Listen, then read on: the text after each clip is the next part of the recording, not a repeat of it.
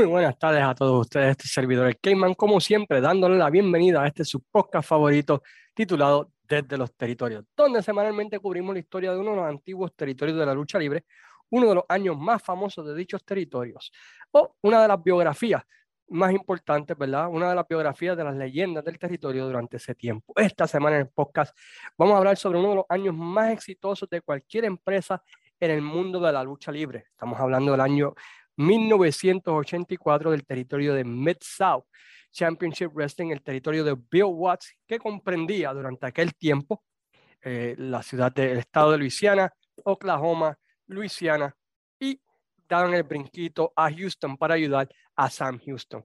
Un año donde el territorio básicamente se convirtió en el territorio número uno en cuanto a dinero ganado en todos los Estados Unidos.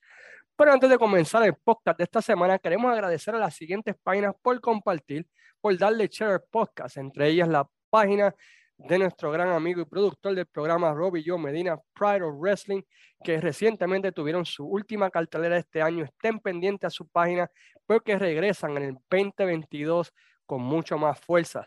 Y una de las mejores empresas, si no la mejor empresa del área de la Florida la página Fiebre Wrestling de Frankie Vélez, la página Museo Historia de la Lucha Libre puertorriqueña de, eh, de Javier Rodríguez, la página Lo Mejor de la Lucha, los mejores top 10, top 20, top 30. Y estoy seguro que cuando termine este podcast, nuestro gran amigo Juan Rodríguez va a sacar lo mejor de Mid-South del año 84. Y pueden ir allá y poder ver qué luchas valen la pena ver o no la página Fanáticos de la Lucha Libre OSCU, que nos permiten semanalmente, ¿verdad? Pues postear nuestro podcast allá. Y a cada uno de todos ustedes por sacar de su tiempo y escuchar el podcast, especialmente, ¿verdad? Pues por su apoyo a la página también desde los territorios. Luis Gómez y este servidor agradecemos de todo corazón ese apoyo que siempre nos dan. Considerado por muchos el año perfecto en cuanto a Booking se refiere, en cuanto a cómo revivir un territorio muerto hacerlo más relevante y básicamente el modelo de cómo hacerlo de manera correcta. Y es un modelo que usaron otros territorios que se robaron completamente de este. El año 84 de Mid-South es considerado un año de excelencia. Es un modelo perfecto de cómo hacer las cosas con detalle. Y lo más interesante de todo esto, mi gente, es que ustedes pueden ver todos los episodios en YouTube. Están toditos, todas las semanas, 52 semanas posiblemente el mejor año de lucha libre que ustedes puedan ver en televisión. De aquí salió el estilo de novela que, que nosotros conocemos hoy en día, que realmente es efectivo. Realmente Mid-South del año 84 es increíble porque salieron de ahí tantos buenos feudos que corrieron otros territorios que salieron, ¿verdad?, de lo que sucedió ese año. Pero antes de poder hablar del año 84, hay que ver qué es lo que sucedió en el 83 que llevó a este año 1984. John Dog era todavía la figura principal del territorio, especialmente en el estado de Luisiana. John Dog era el Carlos Colón, el Hulk Hogan, era realmente, ¿verdad?, la figura principal del territorio. Ese hombre lo adoraban. Hasta el día de hoy hay murales y los New Orleans Saints utilizan, ¿verdad?, su expresión Who That y no para que se robaron de él para los juegos de los Saints. Y pero básicamente pues estaba corriendo los mismos feudos una otra vez. Era o contra Duggan, o contra Ted DiBiase, o contra el ejército de Skander Albert, contra Bush Reed. Y la gente pues había estado viendo esto por los pasados tres años. Y las asistencias pues empezaron a sufrir. Los ratings bajaron y Mid-South parecía la WWF del sur mucho hombre grande en las carteleras, mucho brawling, no mucha acción movida, la acción bastante aburrida, a pesar de que los feudos todavía eran buenos, pero la calidad de las luchas, ¿verdad? Pues daban mucho que decir. Más está decir que, el ejemplo, el show del Superdome que realizaban ellos cada tres meses, cada tres meses realizaba un super show en el Superdome de New Orleans, donde cabían 80 mil personas ellos habían metido ahí 30 mil, 25 mil, 27 mil y así por el estilo. A finales del 83, aún teniendo en la cartelera a luchadores como John Yard Dog, como Dusty Rose, como Bush Reed, como los Road Warriors, apenas metieron 8 mil personas. Así que se pueden imaginar ese estadio con solamente 8 mil personas y 72 mil personas vestidas de sillas. Luego de ese evento, pues Ted DiBiase, ¿verdad? Pues uh, abandona el territorio ya que estaba cansado, ya que había estado en el territorio de Mid-South por los pasados tres años, primero como el Red Pack, ¿verdad? que era la pareja de DiBiase, Duncan y Matt Byrne, y luego con el ejército ¿verdad? de um, Skander Akbar, con el puño ese negro que tenía, y se va al territorio de Georgia. Duggan permanece en el territorio y estaban trabajando para ser la figura principal del territorio, pero decide también y recibe una buena oferta para irse al territorio de Florida y irse a luchador rudo a competir contra nada más y nada menos que The American Dream Dusty Rhodes. Pero permanece, ¿verdad? Los primeros meses del 84 en el territorio de mid aunque realmente, ¿verdad? Pues no tiene mucho efecto y pasa, como decimos nosotros, ¿verdad? Sin pena y sin gloria. Viendo que su negocio estaba bajando, que las asistencias pues estaban pésimas, Bill Watts visita el territorio de Memphis. El territorio de Memphis en aquel tiempo estaba vendiendo lindo y bello. El año 83 de Memphis fue uno de los años más increíbles del territorio de Memphis y eso es mucho decir porque ellos tuvieron casi como 20 años donde tenían ese territorio caliente. Y le pide a Jerry Jarrett y a Jerry Lawler que viajen, viajen al territorio de Mid-South y esté una semana allí y básicamente que sea como un consulting, you que le diga, mira, qué es lo que funciona, qué es lo que no funciona, qué es lo que está pasando, qué es lo que no está pasando, para ver si Jerry Jarrett y, Jerry Jarrett y Jerry Lawler pueden ayudarlo. Se llevan también junto a él a Bill Dundee, quien era también Booker del territorio de Memphis durante ese tiempo, y pasan una semana viendo el producto. En una de esas cosas, se le comenta a Bill Watts oye, ¿dónde tienes a las lollipops?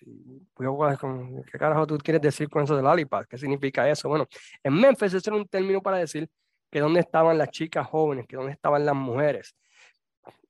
Bill Watts, no, los Jerry Jarrett, Lawler y Don Dee habían notado que básicamente era puro cowboy redneck, pura gente que trabajaba en las cosas de petróleo y que no habían casi mujeres en el territorio. La, mentalidad de Lawler, Jarrett y, y Don era que si tú traías a las chicas, traías a sus novios, a sus maridos. Y ahí tenían dos tickets por uno. También les recomiendan presentar una variedad diferente en todas sus luchas. Le dijeron, mira, básicamente la primera lucha tienes a dos tipos ahí como King Kong Bundy y James Nahan dándose en la madre. En la segunda lucha tienes a Nikolai Volkov contra Dogan dándose en la madre. En la tercera lucha pues tienes a Dogan y tienes a John Dog dándose en la madre. Básicamente el mismo estilo de lucha en cada uno. La gente lo que veía en la primera lucha lo veías en la quinta. Y ellos le dijeron, ¿sabes qué? Básicamente la gente está aburrida de ver la misma cosa. ven una lucha, ya se pueden ir a la casa. Así que le dicen, tienes que traer un poquito de todo, por decirlo así. Mira, trae hombres grandes, trae, que te hagan un bro, pero también necesitas una lucha con movida, unas parejas que te puedan hacer esto, te puedan hacer lo otro. ¿Sabes qué? Scandal Akbar es un buen manager, pero necesitas un manager que enoje tanto a la gente que la gente pague por verlo recibir su merecido. Necesitas como un Jimmy Hart, algo así, tú sabes, que, que la gente nada más de verlo le quiera dar la bofeta. Y Bill Watts dice, bueno, pues entonces, ¿qué puedo hacer? Y Jerry le dice, mira, nosotros en Memphis necesitamos oponentes para, para, para Jerry Lawler, ¿verdad? Los que ya, ya hemos corrido por, por todos ellos. Así que vamos a hacer esto. Te voy a ofrecer un cambio, ¿verdad? De varios luchadores. Nosotros necesitamos heavyweights, así que, mira, dame a, a ver quién me puede llevar. Dame a King Kong Bundy, dame a Jim Neihart y dame a Ravishing Rick Root. Y yo te doy a los siguientes luchadores. Entonces, te voy a dar una pareja que se acaba de formar que se llama Midnight Express. Y tiene un, un manager que se llama Jim Cornette que ni tú mismo lo vas a soportar. Tú mismo le vas a querer dar una oferta. Midnight Express de Bobby Eaton, Dennis Condry. Eh, te damos esa pareja. Te vamos a dar otra pareja que nosotros tenemos que la formamos, ¿verdad? Porque los Fabulous One querían irse, pero ya se quedaron, así que son los Rock and Roll Express, Ricky Morton y Robert Gibson. Son tipos, hermano, que nada más de verlo las mujeres se van a querer quitar la ropa. Y te vamos a mandar también a otro bonitillo que nosotros tenemos, que es un buen luchador y que puede ser tu baby face. Se, llama Terry Taylor. Así que, yo digo, también, pues vamos a hacer eso, ¿verdad? Y Cornet llama esto la única vez que Jared pierde una transacción de negocio con ese cambio. Y Boas le dice, mira, necesito un booker porque el que yo tengo, Ernie Ladd, pues ya, pues ya bendito, pobre, ya ha recorrido por, o sea, ya no sabe, no tiene más idea. Y se lleva a Bill Dundee. Watts ve a Bill Dundee 5-7 y dice, ¿sabes qué? está bien, te voy a llevar, pero no te quiero luchar, no te quiero como Booker solamente. Lo que fue tremenda movida, en mi opinión, ya que Don D se pudo enfocar en el producto y el resultado fue una magia increíble. Como les digo, está en YouTube, pueden ir allí a, verlo. El primer, la primera historia que comienzan a trabajar es el de Mr. Wrestling 2, quien era el veterano del territorio, tomando a este joven luchador que acababa de llegar de la Florida, Magnum TA, bajo su ala, para ayudarlo a establecerse en el territorio con mucho éxito.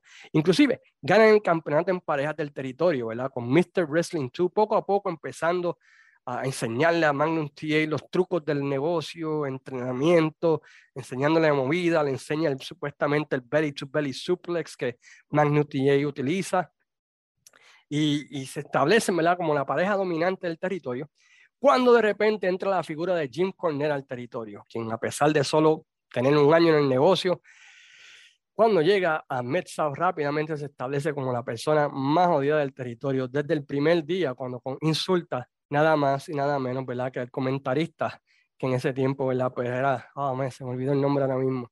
Pero, como quiera, empezó a burlarse por la vestimenta, empezó a hablar de los Recknens, empezó a hablar de que si esto, que si lo otro. Básicamente lo que hemos visto de Cornell a través de los tiempos.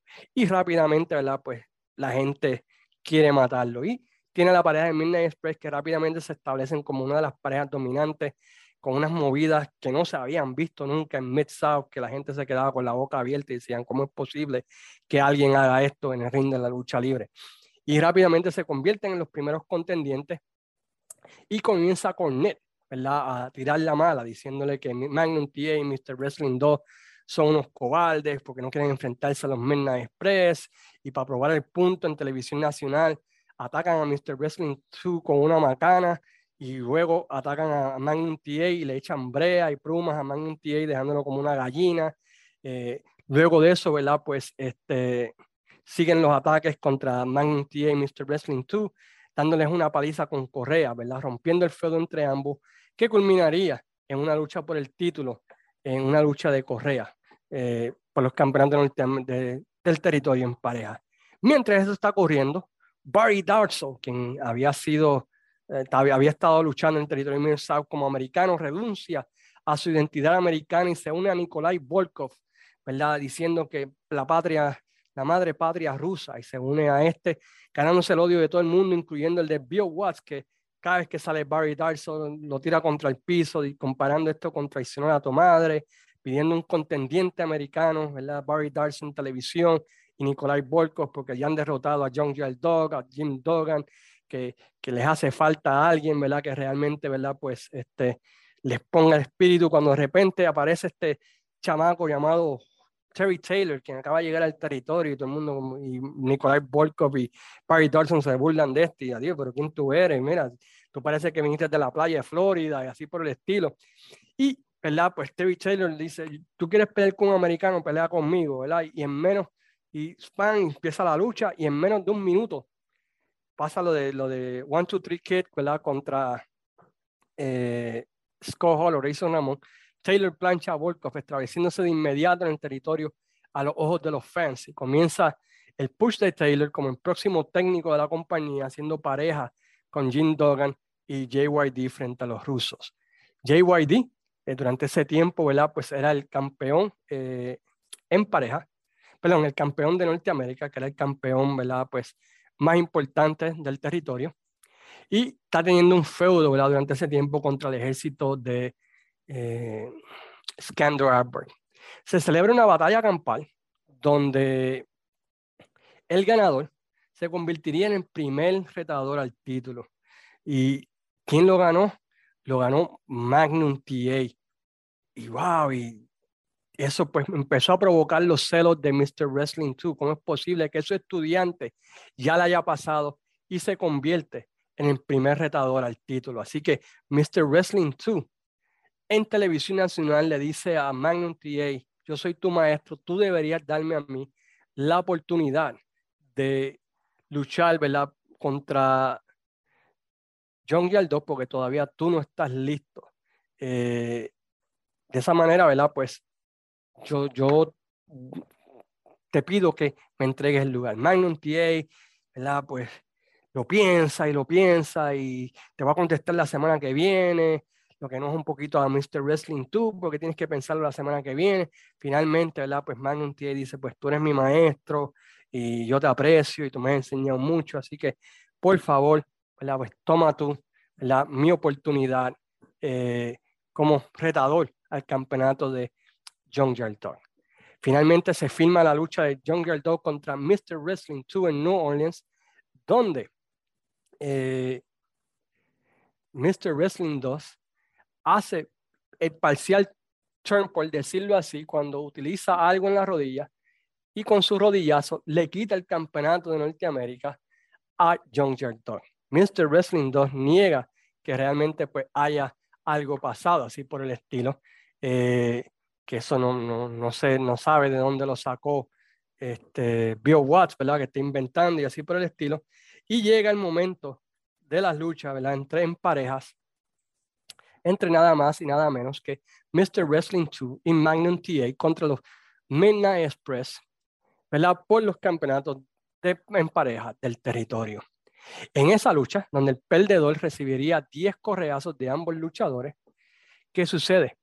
Mr. Wrestling 2 abandona a Magnum TA, dejándolo, ¿verdad? Básicamente eh, en el ring. Para, y los Midnight Express derrotan a Magnum TA, a Mr. Wrestling 2. Eh, y Mr. Wrestling Magnum TA tiene que entonces recibir los correazos, ¿verdad? En televisión de parte de los Midnight Express. Cuando sucede algo, ¿verdad? Que, que, que, le ganó el corazón de Terry Taylor, la fanaticada de Mid-South. Empiezan los correazos y dale uno, y dale dos, y dale tres, y dale cuatro, y dale cinco. Y aparece Terry Taylor, y un T ahí todo tirado casi, es más o menos la misma, lo que hizo ECW con Tommy Dreamer y el Kane, pero lo hicieron con la correa. Y aparece Terry Taylor y dice, no, Magnum, ya tú recibiste suficiente, si eran cinco y cinco, así que yo cojo los otros cinco. Y Terry Taylor ahí se sacrifica y recibe los cinco cantazos, ¿verdad? De parte de los cinco luchadores de los Midnight Express. Y Terry Taylor se gana el corazón de todo el mundo en Mid-South porque qué hombre sacrificado de poder sacrificarse por Magnum TA. Eso pues pone a Magnum TA ahora con la traición de Mr. Wrestling Talk en camino a retar por el campeonato de Norteamérica. Hace de Terry Taylor una estrella instantánea, ¿verdad? Por sacrificarse en honor de Magnum TA. La próxima semana aparece Jim Cornette, que va a tirar una fiesta, ¿verdad? Eh, en televisión, ¿verdad?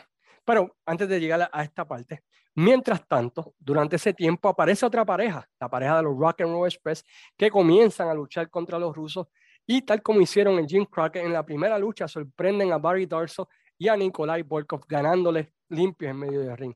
Esto lleva un feudo entre ambos y de eso, mientras los Midnight Express están peleando con Magnum T y Mr. Wrestling 2, los Rock and Roll Express están derrotando a los rusos, que eran los ex campeones en pareja del territorio.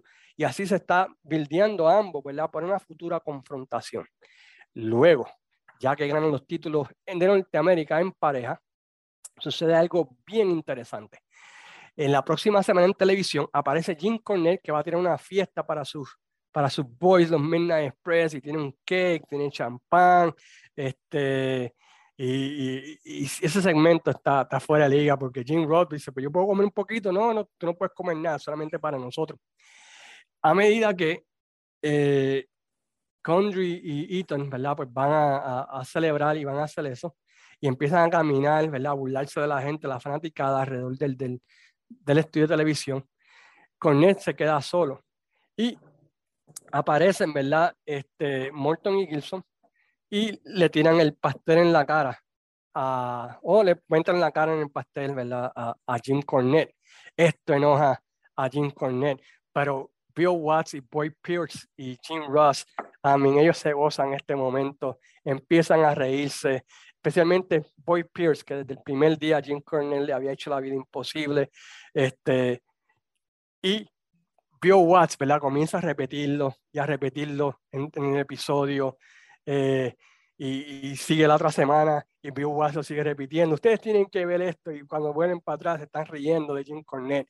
Jim Cornette viene y, y, aparece en televisión y le empieza a señalar, ¿verdad? Nada más y nada menos que a Bill Watts, diciéndole, si tú vuelves a enseñar esto, uh, te voy a demandar, te voy a quitar el territorio, no lo enseñes otra vez.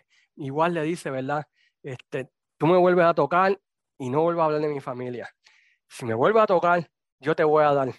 Y Cornell viene y graba y agarra a Watts y la bofetada que le han dado a Jim Cornell, la sintieron allá en Puerto Rico ustedes. Una de las carnetadas más grandes que se ha visto y Cornell la vendió de una manera increíble.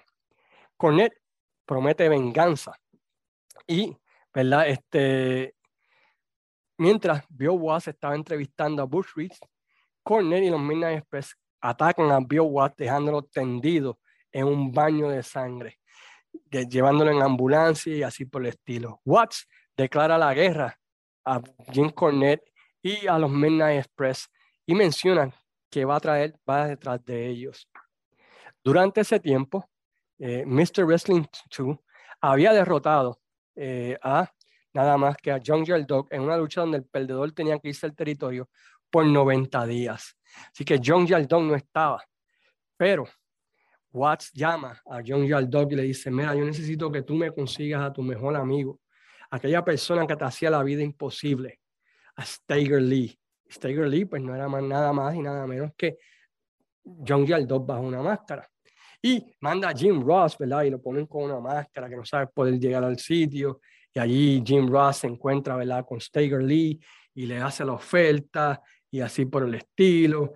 Hasta que finalmente eh, Steiger Lee dice, yo voy a hacer pareja con Bill Watts porque John Dog me dio el permiso. Básicamente era John Dog, ¿verdad? Básicamente la historia del Midnight Rider, pero con diferentes uh, estilo, estilo.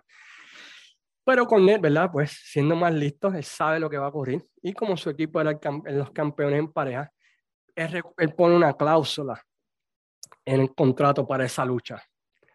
Si los Midnight Express ganan, Cornet entonces adquiere el control del territorio de Mid-South por seis semanas.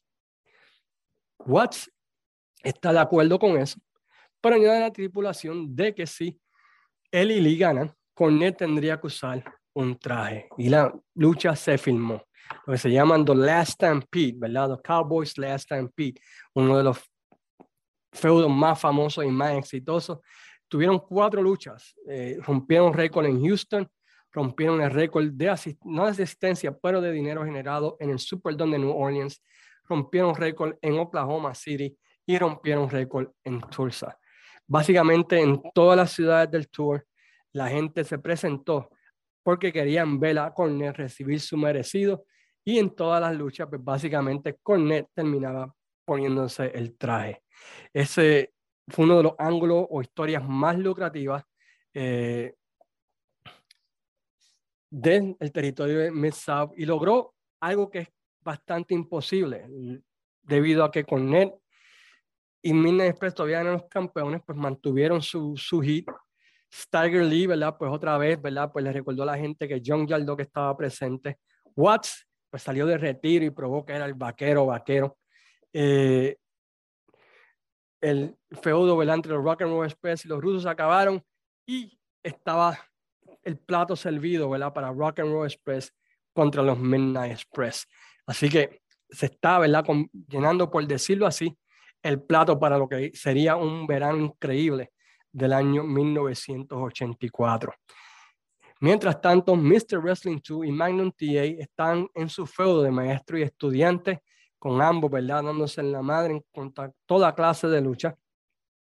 Eh, y finalmente se dio, ¿verdad? Eh, la lucha donde Mr. Wrestling 2 pierde el campeonato al, ¿verdad? Pues al perder este, el campeonato frente a Magnum TA en una lucha donde el perdedor tendría que irse del territorio.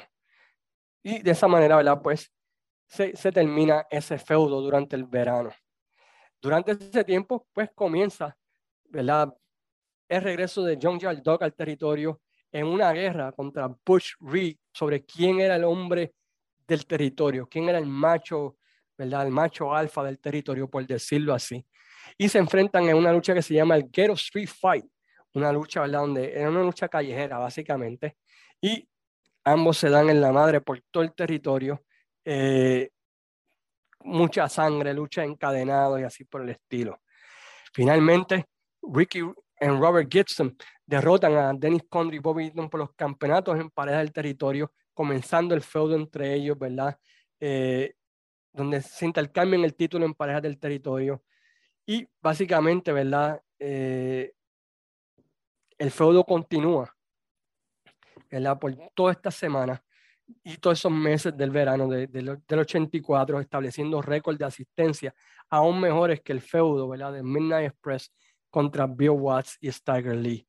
Terry Taylor, quien habíamos visto al principio del año, sigue estableciéndose como, este, luchador del territorio, ganando el campeonato en televisión del Mid-South, derrotando a Crusher Khrushchev, que era el nuevo nombre de, de Barry Darso. Taylor, ¿verdad? Este, pierde esa lucha contra, luego pierde el título contra Bush Reed, comenzando un feudo entre ellos y, ¿verdad? Finalmente eh, vuelve a Taylor a ganar el campeonato en parejas. Para el, final de junio del 84, las estrellas nuevas de Mesa se habían establecido. Magnum TA era el campeón de Norteamérica, Jim Cornette y los Midnight Express estaban tenían, ¿verdad? Con los Rock and Roll Express un feudo a muerte. Terry Taylor era el campeón de televisión. Así que el territorio estaba súper caliente. Habían 8.000 personas en diciembre en el show del Superdome.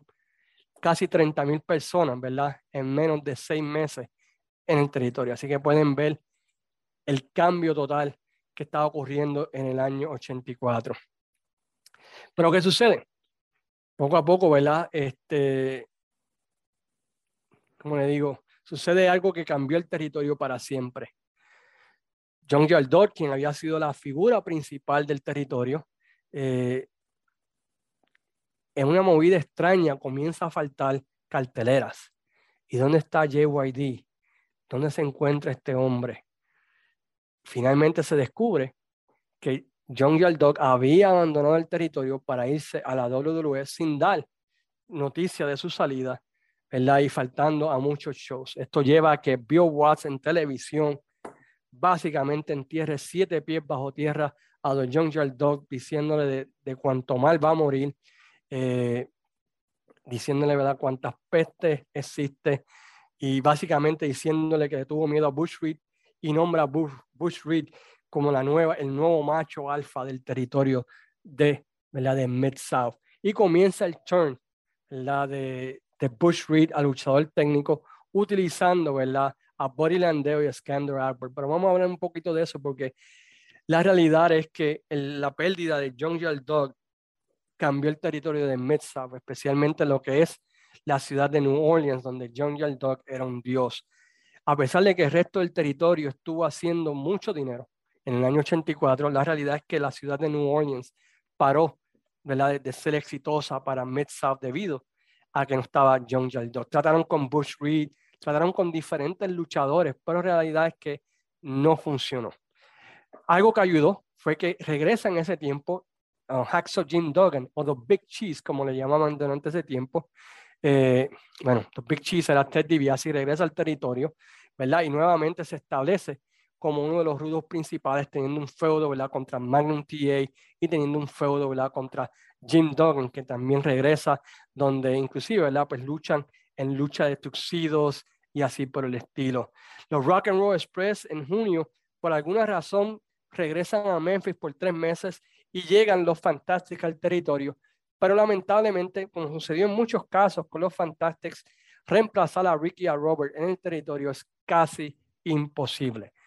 Y eso llevó, ¿verdad? Pues a que nuevamente los Fantastic abandonaran el territorio y llegaran de nuevo los Rock and Roll Express.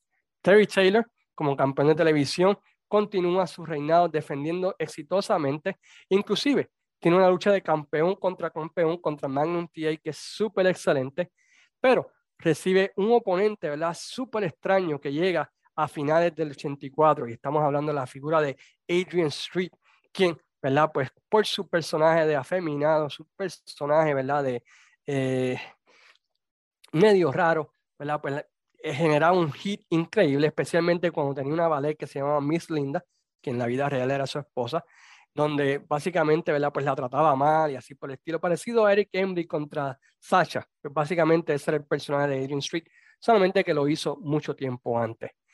Finalmente se filma una lucha entre Adrian Street contra Terry Taylor por el campeonato de televisión, donde eh, se utiliza, ¿verdad? Pues ese personaje homosexual para lograr el cometido, ¿verdad? Donde supuestamente pues Street le da un beso a Terry Taylor, Terry Taylor se distrae y eso le da la oportunidad a Adrian Street de ganar su campeonato de Mid-South.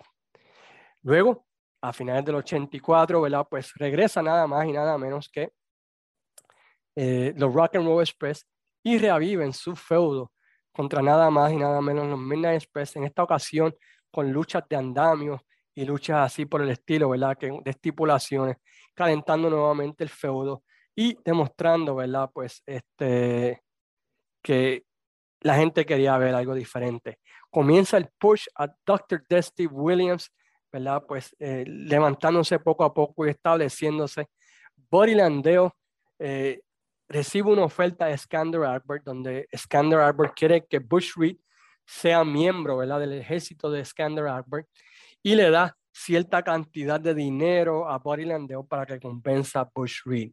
De repente, ¿verdad? Pues eh, pues comienza a tratar de cambiar de opinión con, con eh, cambiarle de opinión a Bush Reed de que tiene que unirse y así por el estilo. Bush Reed. Pues no le gusta eso y finalmente, ¿verdad? Pues Bodylandeo y Scandal pues, le hacen una oferta a Bush Reed, ¿verdad? De 10 mil dólares y un reloj Rolex y eso enoja a Bush Reed, ¿verdad? Quien entonces, ¿verdad? Pues se vira técnico porque él no se compra, se creen que porque soy negro me voy a vender por cualquier cosa y se hace el turn de face. Y eso, ¡pum!, levanta el territorio, ¿verdad? Durante las partes finales con Bush Reed batallando contra Bodylandeo y el ejército de Skander Akbar. Tienes a Ted DiBiase y Jim Duggan, que en algún momento habían sido pareja, batallando. Tienes a los Rock and Roll Express contra Midnight Express. Tienes, ¿verdad? A Ted DiBiase también teniendo un feudo contra Magnum T.E. por el campeonato de Norteamérica. Y por último, ¿verdad? Pues tienes a Terry Taylor contra Eddie Smith. Todo eso en un año, ¿verdad? Y ese año, pues Mid-South tuvo ganancias de más de un millón de dólares, algo que es ridículo para aquel tiempo en el mundo de la lucha libre. Es ridículo hoy en día que una empresa gane un millón de dólares, imagínense en 1984.